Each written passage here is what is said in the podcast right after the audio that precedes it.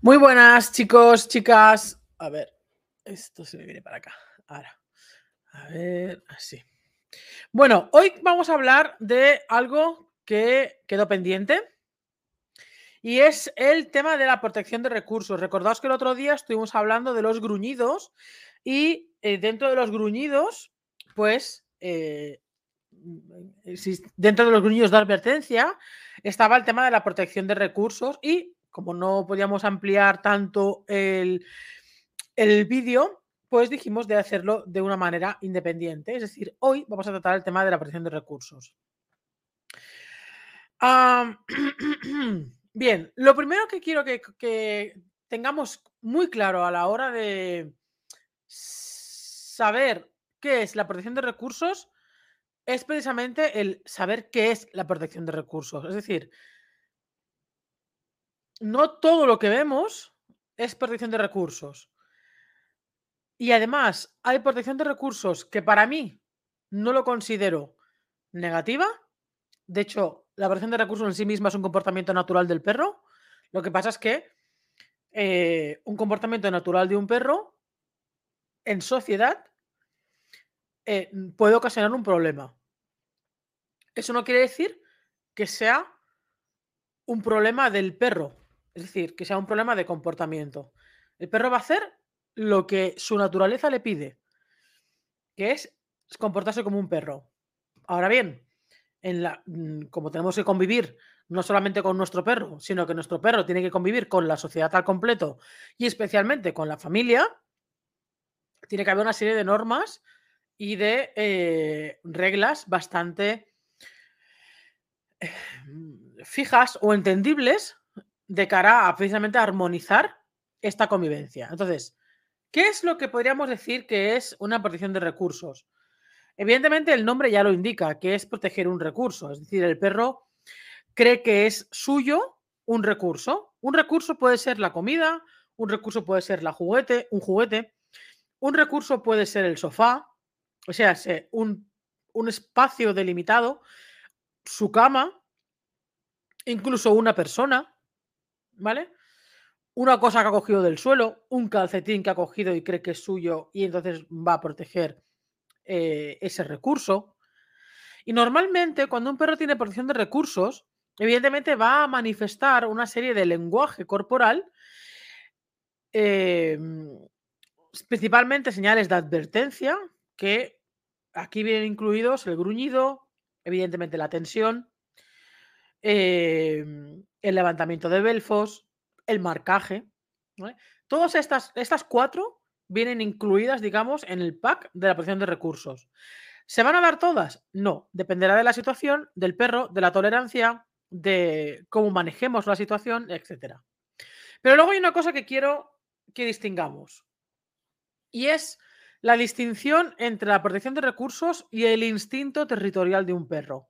Porque a pesar de que tiene características similares, no es exactamente lo mismo. Digamos que la principal diferencia, a pesar que los dos van a proteger un espacio, un territorio, entre comillas, ¿vale? Cuando hablamos de protección de recursos de un espacio, nos referimos principalmente a un espacio delimitado dentro de un espacio más amplio. Por ejemplo, un perro que tiene protección de recursos con su cama, tiene protección de recursos con su cama, no con toda la casa, con su cama. Un perro que tiene protección de recursos con el sofá, tiene protección de recursos con el sofá, no con toda la casa. Un perro que tiene protección de recursos con nuestra cama, se suba a nuestra cama y luego nosotros no podemos subirnos, eh, tiene protección de recursos eh, con la cama, no con toda la casa. En cambio, un, perro que tiene un instinto territorial, ¿vale? el instinto de territorialidad, esto es un espacio más amplio y normalmente, por regla general, el instinto eh, territorial, el perro lo va a defender muchas veces pues marcando diferentes zonas de ese espacio más amplio, como una finca, como una casa entera, y entonces evidentemente la va a defender de posibles otros depredadores u otros evidentes intrusos, amenazas que él pueda sentir. pero un espacio mucho más amplio. ¿ok? Entonces el perro muy posiblemente marque con orina diferentes puntos de ese territorio amplio para dar un mensaje a ese depredador de que es una zona, entre comillas, ocupada y defendida por él. ¿Vale? El instinto territorial no va a mostrar tantas evidencias de señales defensivas, ¿vale? De, señales de advertencia más bien, a no ser que intentemos traspasar sus límites muy concretos, ¿vale? Pero de por sí, la característica del perro que tiene un instinto territorial, su manera de hacer es muy diferente. Pero sobre todo la principal diferencia es que el instinto territorial es, significa o el perro lo va mm, a mostrar con un amplio espacio, toda la casa, toda la finca, todo el terreno, ¿vale? 10.000 metros de terreno, 1.000 metros de terreno, 500 metros de casa, 50 metros de casa, ¿vale? Pero toda la casa, no un espacio en concreto, no su cama, no su caseta, no tal, sino toda la amplitud de todo el espacio. Y la partición de recursos es un espacio muy concreto dentro de ese espacio general.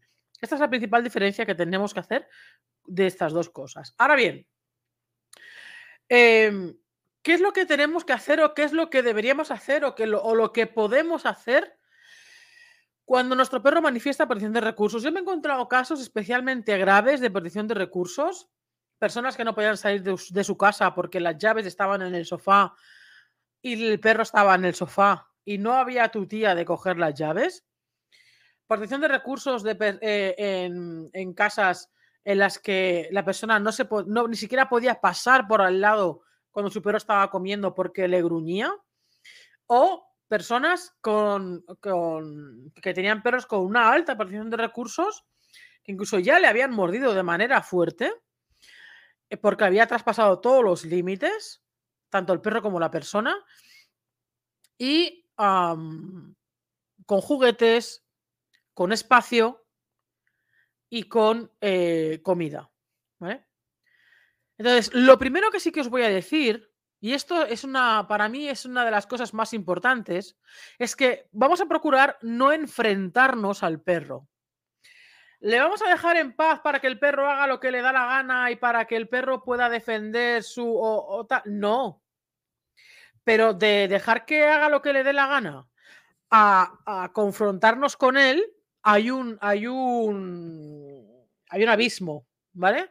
Hay un abismo bastante amplio. Entonces, lo primero, como digo, es no. Eh, tengo, aquí, tengo aquí los libros. Me molestan aquí delante. Lo, primero que vas a hacer es no, no, no, enfrentarnos con el perro. ¿Por qué? Porque lo vamos a poner más violento, lo vamos a poner más agresivo, lo vamos a poner más a la defensiva.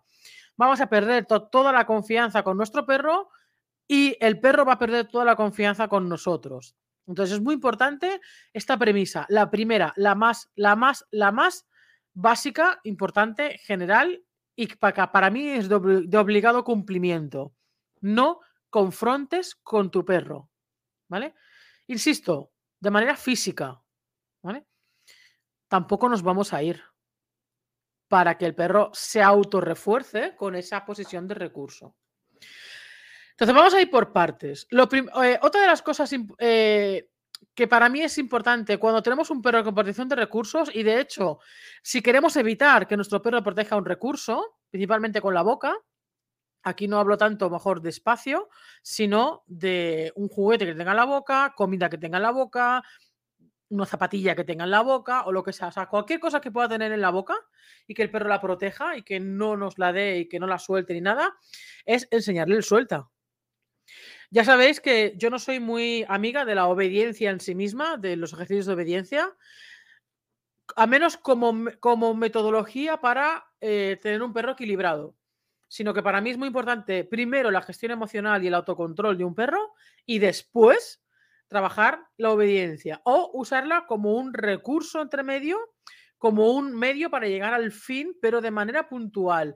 A mí no me valen los perros que parecen robots, pero luego em, eh, a nivel emocional están están súper, súper desequilibrados y súper inestables. No me vale de nada, ¿vale? Prefiero un perro muy equilibrado emocionalmente y a nivel de autocontrol y gestión, eh, que aunque no tenga la obediencia, el perro mm, uno, va a saber estar en cualquier lugar, va a saber tomar unas buenas decisiones y no hace falta una obediencia férrea para que el perro cuando lo llamemos venga o, nos comuniquemos con él. ¿Por qué? Porque habrá una exquisita comunicación con nuestro perro y un exquisito vínculo si lo hemos trabajado. Para mí eso es más importante que la obediencia, pero para mí hay una serie de órdenes que ya lo sabéis que son importantísimas y fundamentales. La llamada, el quieto y el suelta. Para mí son tres, aquí sí, tres órdenes de obediencia que sí o sí tenemos que trabajarlas con nuestro perro. La llamada, evidentemente, ya sabemos por qué. El quieto también es muy importante porque de cara a, depende de qué situación que pueda cruzar una carretera, que pueda hacer algo, que le podamos decir un quieto, aunque sea con un grito desgañitándonos, y el perro se quede quieto y no cruce o no haga cualquier cosa que corra peligro su vida. Y luego el suelta. ¿Por qué estas tres? Porque estas tres le pueden costar la vida al perro. El resto de obediencia a mí es secundaria, ¿vale? Quien quiera trabajar a que la trabaje, pero eh, como tema más de cognición con el perro, de aprender más habilidades eh, en cuanto a temas de destrezas, de, destrezas, etcétera. Pero a nivel del día a día, de, lo, que, lo que necesitamos que el perro aprenda para la, una convivencia sana y para que no corra peligros, para mí son estas tres, ¿vale? El suelta, el quieto y la llamada. Evidentemente el quieto y la llamada aquí no nos interesa, sea, no, no están involucradas. La que está involucrada es el suelta. Por lo tanto, si tu perro no sabe soltar cuando tú le dices, es lo primero que vas a tener que trabajar. El suelta. Cuando tú le digas suelta, el perro tiene que hacer y soltarlo. Si no es así, o como mínimo que tú le puedas coger eso que tiene en la boca y el perro afloje la boca y te la dé, si no hace ninguna de las dos cosas, es que el tema está fallando. Y antes de querer trabajar nada que tenga que ver con la protección de recursos, vas a tener que trabajar esta parte del suelta. ¿Ok? De esto hay ejercicios y hay vídeos en el canal de YouTube. De todas formas, haré otro con, con Capitán. Es que, claro, con Capitán me cuesta hacer cosas porque mm, Capitán es que lo sabe hacer todo, entre comillas, esto, esto que estoy diciendo. ¿Por qué? Porque ya desde los dos meses y, algo que vino a casa, el suelta, el perro con tres meses, yo le decía suelta a, a, 100 metros y el, perro y el perro me lo soltaba. Con tres mesecitos. ¿Pero por qué? Porque hay ciertas cosas, todas estas cosas que yo os explico, eh, cuando entra un perro en mi casa, yo ya me pongo manos a la obra.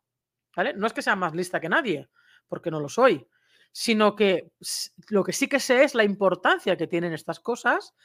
Eh, y entonces lo empiezo a trabajar desde pequeño. Desde, desde pequeño o desde el primer momento en que el perro entra en mi casa, con Mori que entró con tres años, Capitán que entró con dos meses y pico, eh, Kira me entró con seis meses, eh, Krusty también con dos mesecitos. Entonces, con todos los perros, sean cachorros, sean adultos, sean jóvenes, desde el primer momento en que entran en mi casa, y empezamos una relación, empezamos a trabajar toda la parte de autocontrol, del suelta, del quieto, la llamada, etcétera, aprovechando las los diferentes momentos del día a día. No haciéndolo de, martes y jueves de 5 a 6 de la tarde, no. Todos los días, en cualquier momento, siempre hay una oportunidad para poder hacer las cosas, eh, sea el, eh, como digo, ¿eh? el, sea el quieto, sea la llamada cada vez que vamos a pasear, sea el suelta cada vez que juego con él, la parte de autocontrol también cada vez que juego con él, que salimos a la calle, que le doy de comer, que interactuamos con, con, con otros perros, etcétera. Siempre, siempre, siempre, siempre en tu día a día de manera natural, siempre van a haber situaciones que tienes en bandeja el trabajar estas cosas, con lo cual no debería ser ningún esfuerzo trabajarlas. Si no se trabajan es porque no se quiere trabajar, ¿vale? Porque también el no, que no sé cómo, ¿será por información? Hoy día información no falta, gratuita y de pago, pero no falta, ¿vale? Entonces, tampoco es por no saber cómo, porque si uno tiene interés, lo busca, y lo encuentra porque está ahí. ¿Ok? Ah, si uno no está conforme con lo que ve, busca otras cosas y rastrea e invierte tiempo. Por tanto, no hay, hoy día no hay, no hay una excusa. Hace 30 años pudiera ser, hoy no. Entonces, no confrontar físicamente con el perro, ¿vale? Y mucho menos de manera violenta. Enseñar el suelta, que tiene que estar lo más perfecto, nunca va a estar perfecto, pero lo más cercano a la perfección o la efectividad posible, ¿vale? ¿Qué más? No retirarnos. Por ejemplo, si nuestro perro tiene protección de recursos con la comida, aquí pueden haber dos situaciones. Una es que nos gruña simplemente por el hecho de movernos cerca o acercarnos, o por el hecho de acercar la mano a su comida. En el, primer caso, el de simplemente acercarnos, aquí yo os diría, evidentemente, una vez más, no nos enfrentemos con el perro, pero tampoco te vayas. Yo lo que hago es, en el primer momento en que el perro gruñe, me quedo quieta. No le voy a decir nada, no le voy a decir que no, tal. ¿Por qué? Porque el perro está protegiendo ese recurso porque también desconfía de nosotros. Entonces, yo lo que tengo que procurar es que mi perro confíe en mí de que no le voy a quitar la comida, de que no le voy a quitar el recurso, y que el recurso es suyo, pero no, a mí no me tiene que sentir como una amenaza. ¿Vale? Por lo tanto, el primer momento en que el perro gruñe, cuando yo me acerco, me quedo quieta. No paralizada de miedo, quieta, tranquila. No avanzo, porque si avanzo, aumenta el gruñido, aumenta la intensidad y viene el marcaje, muy posiblemente, o el mordisco. Tampoco me voy. En plan, ah, vale, me gruñes, pues me voy, porque me estás advirtiendo. Sí, claro, me estás advirtiendo. Pero también hemos de entender la situación. Eh, me estás advirtiendo de que no te gusta que esté cerca. Yo no te voy a tocar las narices, pero si yo tengo que pasar por delante tuyo porque tengo que ir a otro sitio de la casa y tengo que pasar por delante tuyo, no me voy a quedar esperando a que el nene termine de comer porque le molesta que yo pase por al lado. Perdóname, pero no. ¿Vale? Entonces, una convivencia tiene que ser sana. Y una convivencia sana se basa en el respeto y en la confianza. ¿Vale? Respeto no significa es me gruñe, me voy. Respeto es, me gruñes porque desconfías, ¿qué hago para, para que confíes en mí? Y para que toleres mi presencia. Entonces, por eso no me voy a enfrentar con él, tampoco me voy a ir, me voy a quedar quieta. Cuando el perro deje de gruñir y vuelva a comer porque ya empieza a tolerar esa presencia conmigo, daré un paso más. Ahí caben dos opciones, que no gruña o que gruña. Si no gruñe, perfecto, doy un paso más. Si gruñe, me paro de nuevo y espero. No hago nada. No le digo nada. No hablo con él en ningún momento. Simplemente me quedo quieto. Porque al igual si le digo, venga, va, que no pasa nada, que tenga que que soy yo. Y cada vez que hablo con él es que. ¿Sabes? Es. No. ¿Vale? Aquí hay dos vertientes. La una es, no, no, es que si te gruño tienes que ir. Para mí no es correcto. Y la otra es, no, le tienes que reñir. Para mí tampoco es correcta. ¿Por qué? Porque no me interesa. No quiero enfrentarme al perro. No quiero enfrentarme al perro. No voy a consentir que gruña, pero no lo voy a conseguir a la fuerza. No quiero conseguirlo a la fuerza. ¿Lo podría conseguir a la fuerza? Sí, claro. Le pegas dos collejas y le pegas cuatro gritos y el perro, una de dos, o se detira al cuello eh, o coge y se va acobardado. Deja de comer y se va y se va acobardado. A mí no me interesan ninguna de las dos cosas. ¿Vale? Bueno, de las tres. Ni irme yo y que el perro refuerce su gruñido, ni porque cada vez muy posiblemente se amplíe el espacio. Y lo que en un principio pueden ser dos metros, el perro ve que le funciona el gruñido para que no me acerque y al igual de dos metros pasa a dos y medio. Y después pasará a tres. Y después pasará a tres y medio. Con lo cual llegará un momento en que yo terminaré arrinconada en mi casa esperando que el nene termine de comer. Y lo siento mucho, pero por ahí no paso. ¿Vale? Porque insisto, una convivencia tiene que ser sana y respetuosa. Entonces, el perro me tiene que respetar igual que yo lo voy a respetar a él. Pero respetarlo a él no significa que él haga lo que le dé la santa gana. Respetarle a él es no enfrentarme físicamente con él, no reñirle en ese sentido porque es un comportamiento natural del perro y es comunicación, pero por otro lado no voy a dejar que se salga con la suya. ¿Vale? Es más una batalla psicológica es me quedo quieta y espero a que él deje de gruñir, porque cuando deja de gruñir en ese momento es que él ya está aceptando mi presencia ahí. Es en plan, ah, vale, el gruñido hace que no te vayas, es como que le rompes los esquemas al perro, los esquemas mentales. El gruñe para que no te acerques. Tú no te acercas, pero tampoco te vas.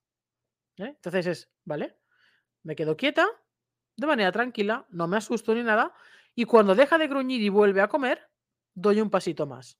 Otra vez.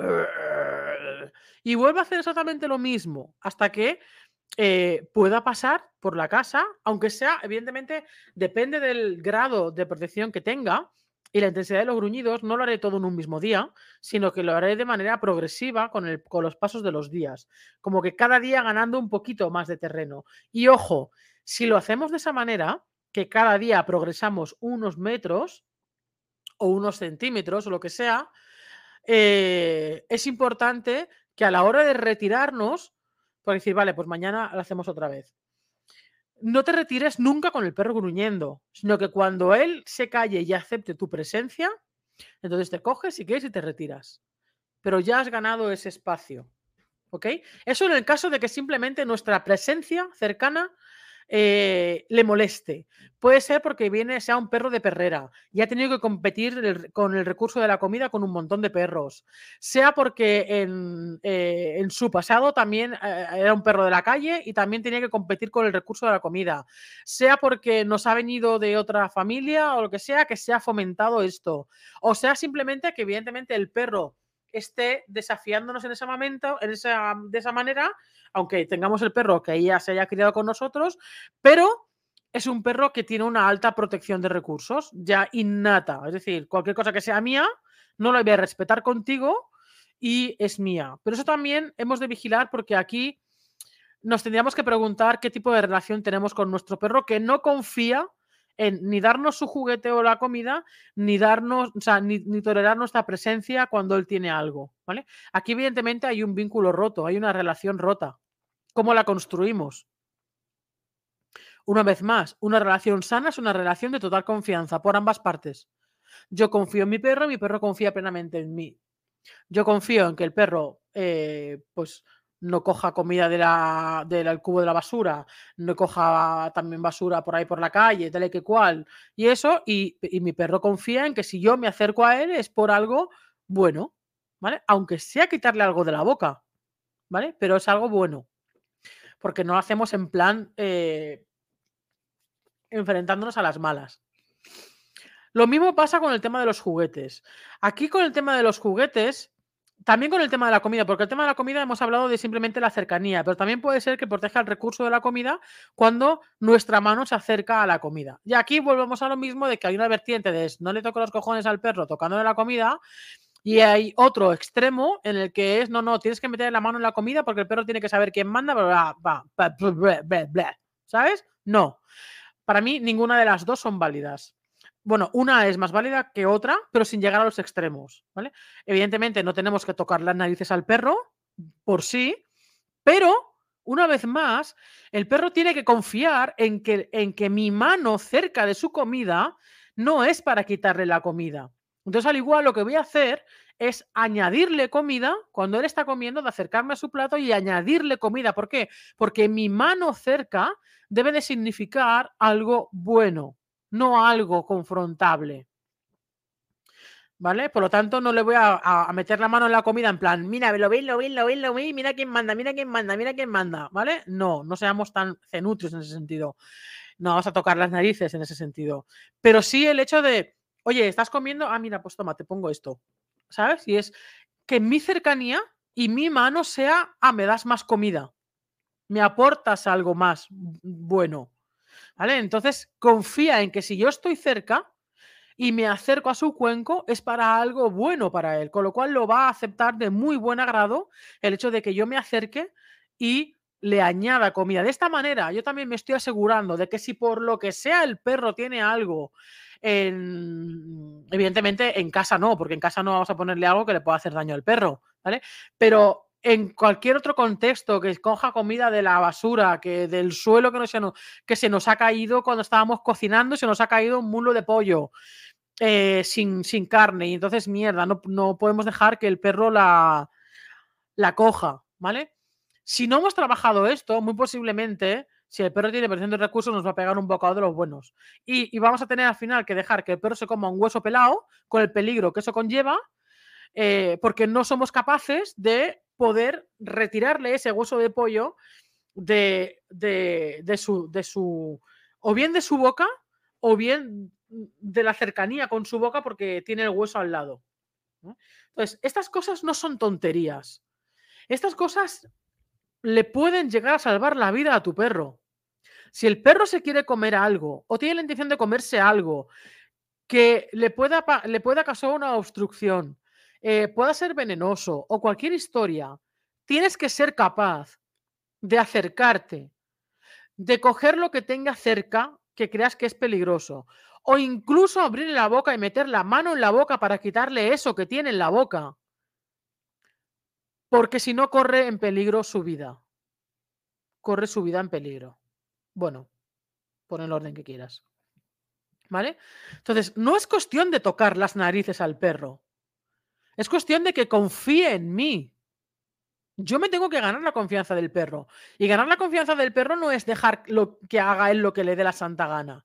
No, ganarme la confianza del perro es que el perro confíe en mí, esté donde esté, esté a 20 metros porque estoy en el sofá, o esté a medio metro al lado suyo, o que le quiera poner o incluso retirar algo puntual cercano a su boca y que no haya una competición. ¿Vale? Es que he visto muchas situaciones de protección de recursos graves por no trabajar estas cosas, o bien por permisión o bien por enfrentamiento a la fuerza. Cualquiera de las dos cosas para mí no, no son válidas, ninguna de las dos. Las dos pueden ocasionar al final una porción de recursos grave. Una porque la dejamos subir y la otra porque nos enfrentamos de una manera en que no debemos hacerlo. Nunca, nunca, nunca, nunca intentes eh, hacer las cosas a la fuerza bruta con tu perro. Evidentemente, si estoy en un sitio, en un parque, que veo que mi perro está comiendo algo, que pueda comer algo que es, que es venenoso, que tiene alfileres en la comida, tal y cual, ahí me va, a dar me va a dar exactamente igual la fuerza bruta o lo que sea, porque para mí premia primero la vida de mi perro. Pero son momentos puntuales que no tenemos que llegar a eso si hemos hecho el trabajo antes de prevención, porque la protección de recursos se previene y se previene de una manera muy sencilla. Lo complicado es cuando ya el perro tiene protección de recursos. Aquí la cosa se complica muchísimo, porque revertir eso es, eh, es crear una vez, no, no de cero, de menos cero, porque partimos de una base de desconfianza y tenemos que reconstruir la relación que tenemos con nuestro perro o que deberíamos tener con nuestro perro. ¿Vale? Entonces, hemos dicho, ya no me acuerdo lo que hemos dicho, el orden que lo hemos dicho, pero no confrontarnos, no irnos, ¿vale? Ir ganando espacio. En el caso de que la presión de recursos sea eh, de, que, de, que, mi mano sea un peligro, pues es... Eh, esto tiene diferentes grados, ¿vale? Intentaré hacer un vídeo eh, físico, aunque mm, eh, Capitán no muestra protección de recursos, pero de cómo hacer, ¿no? Pero si tú tienes el si por ejemplo tiene protección de recursos el perro con la comida, pues eh, muy posiblemente lo que empiece a hacer con él es sujetar el bol con mis manos mientras el perro come. Entonces el perro está comiendo, yo estoy presente al lado de del cuenco, estoy presente al lado de la comida y yo estoy sujetando su comida para que él coma. Por lo tanto, es, es empezar a ganarme la confianza del perro en yo soy quien tiene la comida, yo te invito a comer y ves que no hay ningún peligro en que yo tenga la comida. No te voy a quitar la comida. Confía en mi presencia eh, y para que te des cuenta de que no necesitas proteger esto, porque esto no hay que protegerlo, ¿vale? Eh, esto entendido como cuenco de comida, ¿vale? Exactamente lo mismo con un juguete. Pero con un juguete aún es más sencillo. Bueno, con la protección de recursos de comida también lo podemos hacer con eh, comidas en las que aquí tiene mucho que ver también el tema de, se parece mucho con el tema de los juguetes, pero por ejemplo con algún tipo de comida, eh, chuchería o algo lo suficientemente larga como para que yo pueda coger ese recurso con la mano, ofrecérsela al perro, el perro que se la vaya comiendo mientras yo estoy sujetando la otra parte, es decir, el recurso es mío y yo lo comparto con él. Es lo que decía antes de enseñar a compartir. Tenemos que, enseñar a nuestro perro a, a, que comparta, a que no le sepa mal compartir las cosas. Entonces, ¿Cómo le enseño a compartir? Yo te doy esto, yo lo tengo, el recurso es mío, pero lo comparto contigo, ¿vale? Confía en mí porque yo te estoy dando este recurso, pero lo tengo yo. ¿Por qué? Porque en un principio el recurso debe ser mío. Y mientras lo tengo yo, el recurso es mío, ¿vale? Se lo dejo, sea un juguete, sea una, un hueso de pollo, sea, o sea, un hueso de pollo, no un muslo de pollo, si le estás dando comida natural. ¿Por qué un muslo de pollo? Porque tiene la parte del hueso final que es fácil cogerlo, ¿vale? Mientras el perro va comiendo, etcétera, etcétera. El tema de juguetes. Eh, aquí podemos trabajar la parte del intercambio. Con la comida realmente también, en la parte del intercambio. ¿Vale? Pero con la comida es diferente porque es un recurso muy primario y la cosa se puede complicar más. Y vamos a dejarlo con lo que hemos comentado. Ahora bien, con el tema de los juguetes, uno, evidentemente, tanto con la comida como con los juguetes, el suelta tiene que estar. Imagínate que el perro se está comiendo algo o quiere comerse algo eh, y tú le tienes que decir suelta y el perro soltar. ¿Vale? Hace unas semanas, eh, una de las personas que viven por aquí, eh, que le pone de comer a los gatos que hay aquí, pues no sé por qué, dejó un hueso o era alguien que tiró en la basura un hueso y estaba por ahí tirado, un hueso cocinado. Y Capitán, evidentemente, pues se lo metió en la boca. Claro, yo cuando vi que sonaba duro, cuando vi que se metió en la boca y duro, digo, Capitán, suelta. Y Capitán lo soltó. ¿Vale? Insisto, no porque sea mejor que nadie, simplemente porque esto lo llevo em, trabajando y fomentando e incentivando siempre. El suelta siempre lo estoy trabajando, ¿vale? Con juguetes, con comida, con, con con cualquier, con cualquier cosa que el perro pueda coger con la boca. ¿Vale? Siempre estoy trabajando el suelta. Importantísimo. ¿Vale? tema de los juguetes, con un mordedor, con una cuerda, puedes hacer lo mismo exactamente. Tú desde un lado la coges, invitas a jugar al perro, pa, pa, pa, juegas con él, tú tienes constantemente el recurso, suelta. El recurso es suyo. A veces es suyo, a veces es mío. Si le digo suelta, me lo quedo yo. Si le digo toma, y se lo queda a él. Ahora bien, un perro con protección de recursos, yo trabajaría los juguetes con cuerda. Es decir, mejor una pelota con cuerda. No la tengo aquí. Sí la tengo aquí, un segundo.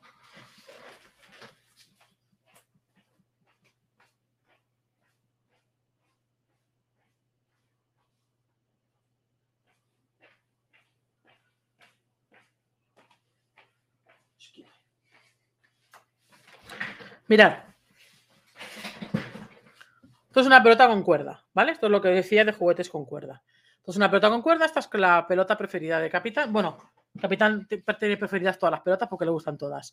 Pero a esta le gusta mucho. ¿Por qué? Porque además de la pelota, tiene la cuerda en la que a jugamos al tema de la lucha. Cuando tenemos un perro con protección de recursos con juguetes, este tipo de juguetes son los mejores que podemos tener. Sea un mordedor bastante amplio, sea cualquier juguete que tenga cuerda. ¿Por qué? Porque aunque el perro tenga la pelota en la boca, ¿vale? Yo tengo la cuerda. Yo puedo coger la cuerda. Y aquí puedo trabajar el hecho de suelta, de que me suelte sin tener que meterle la mano en la boca para que me dé la pelota. ¿Vale? Ni nada por el estilo, ni que el perro al final tienda a tragársela o por el hecho de la competición por el recurso. Entonces, pelotas con cuerdas, para mí las mejores. Una, evitemos pelotas de tenis porque se liman los dientes, evitemos pelotas sin cuerda eh, siempre que sea posible porque también evitaremos que se las trague eh, ante cualquier accidente y pelotas con cuerda. Para mí, te digo, las más efectivas y para mí las más recomendables. Entonces, este tipo de pelotas, este tipo de juguetes te facilitan mucho la, la, vida cuando tienes que trabajar la protección de recursos. Porque digo, aunque el perro tenga la pelota en la boca, tú puedes jugar con la, con la, Puedes jugar con la cuerda en cuanto a qué?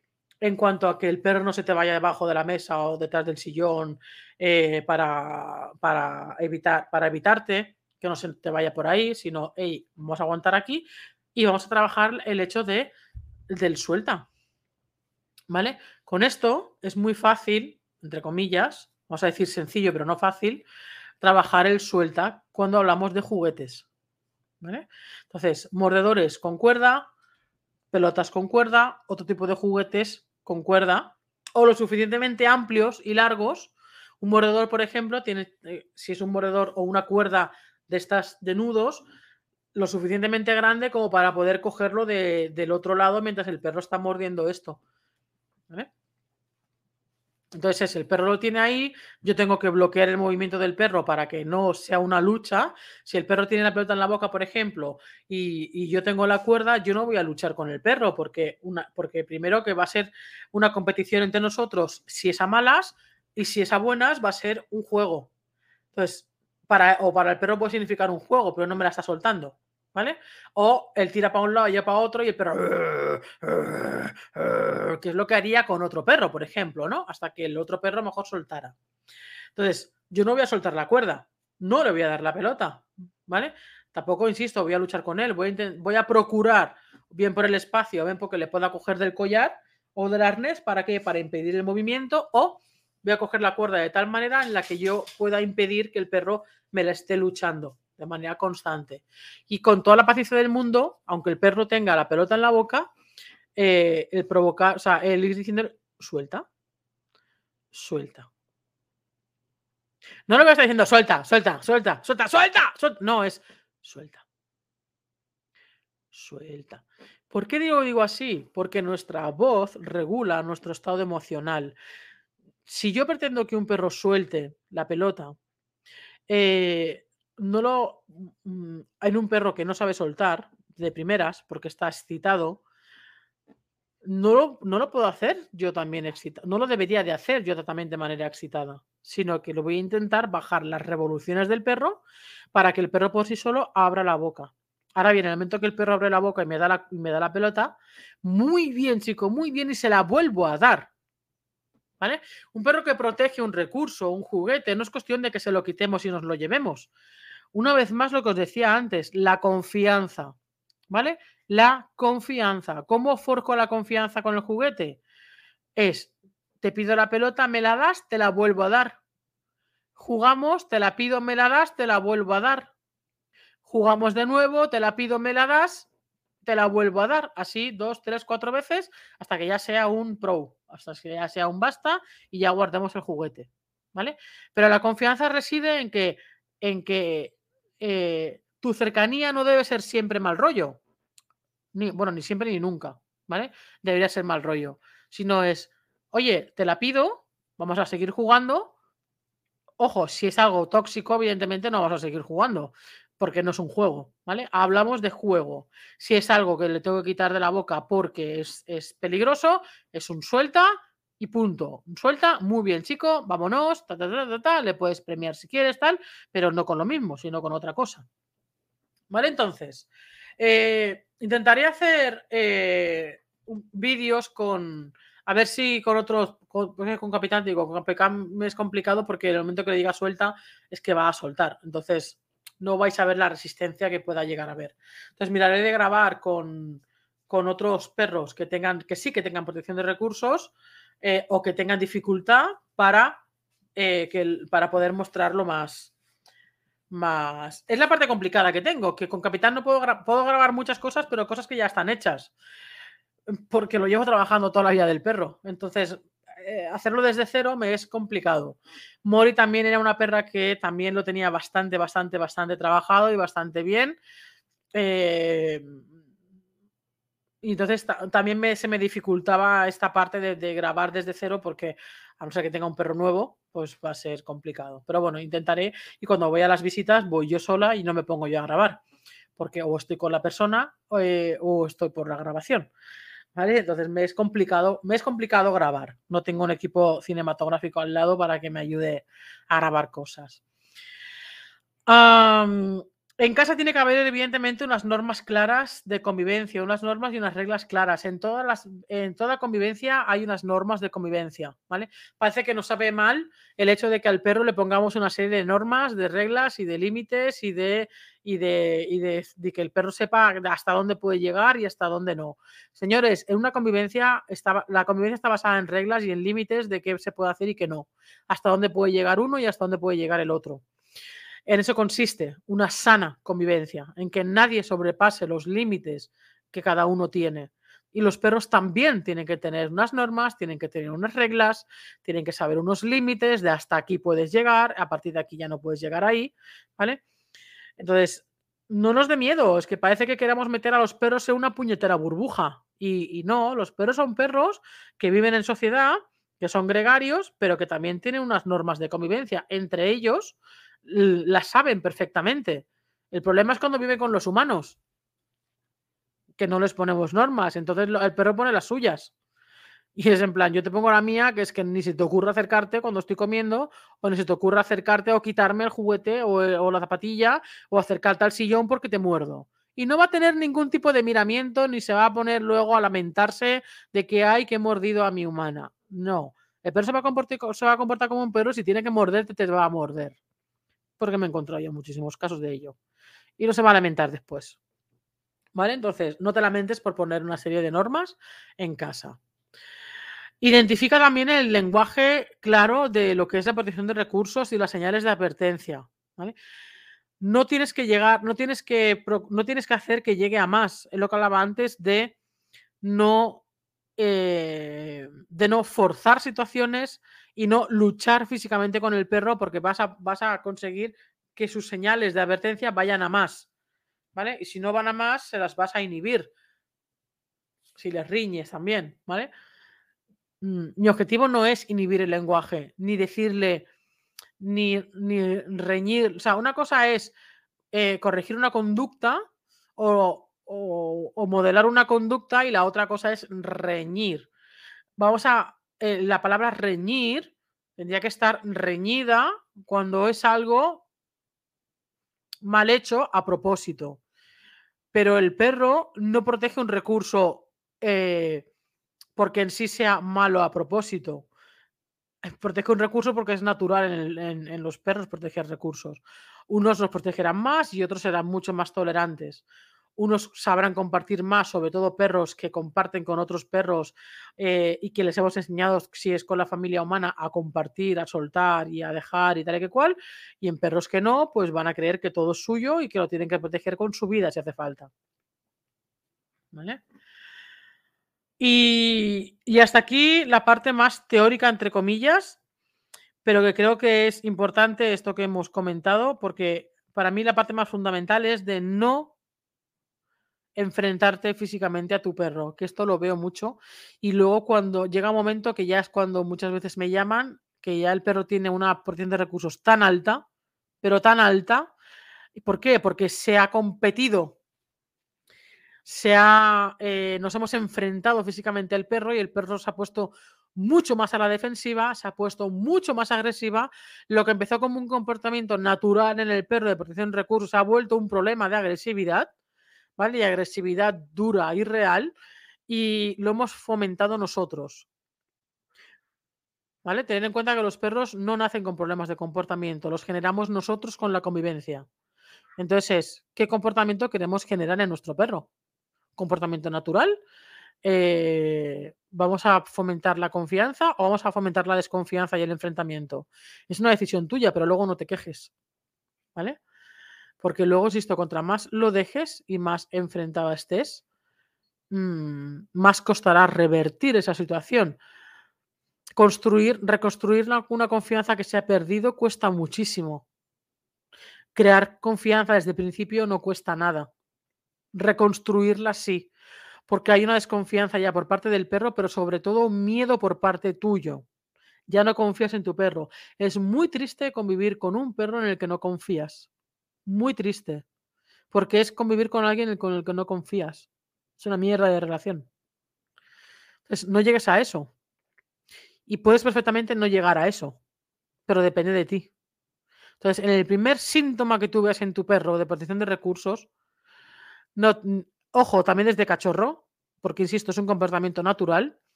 Que no te haga gracia, que veo muchos vídeos de idiotas por ahí, por internet, que le hace gracia cuando un cachorro o un perro muy joven protege un recurso y empieza. Ah, mira, mira, mira, cómo protege, mira, cómo protege la comida, mira cómo protege el cohete.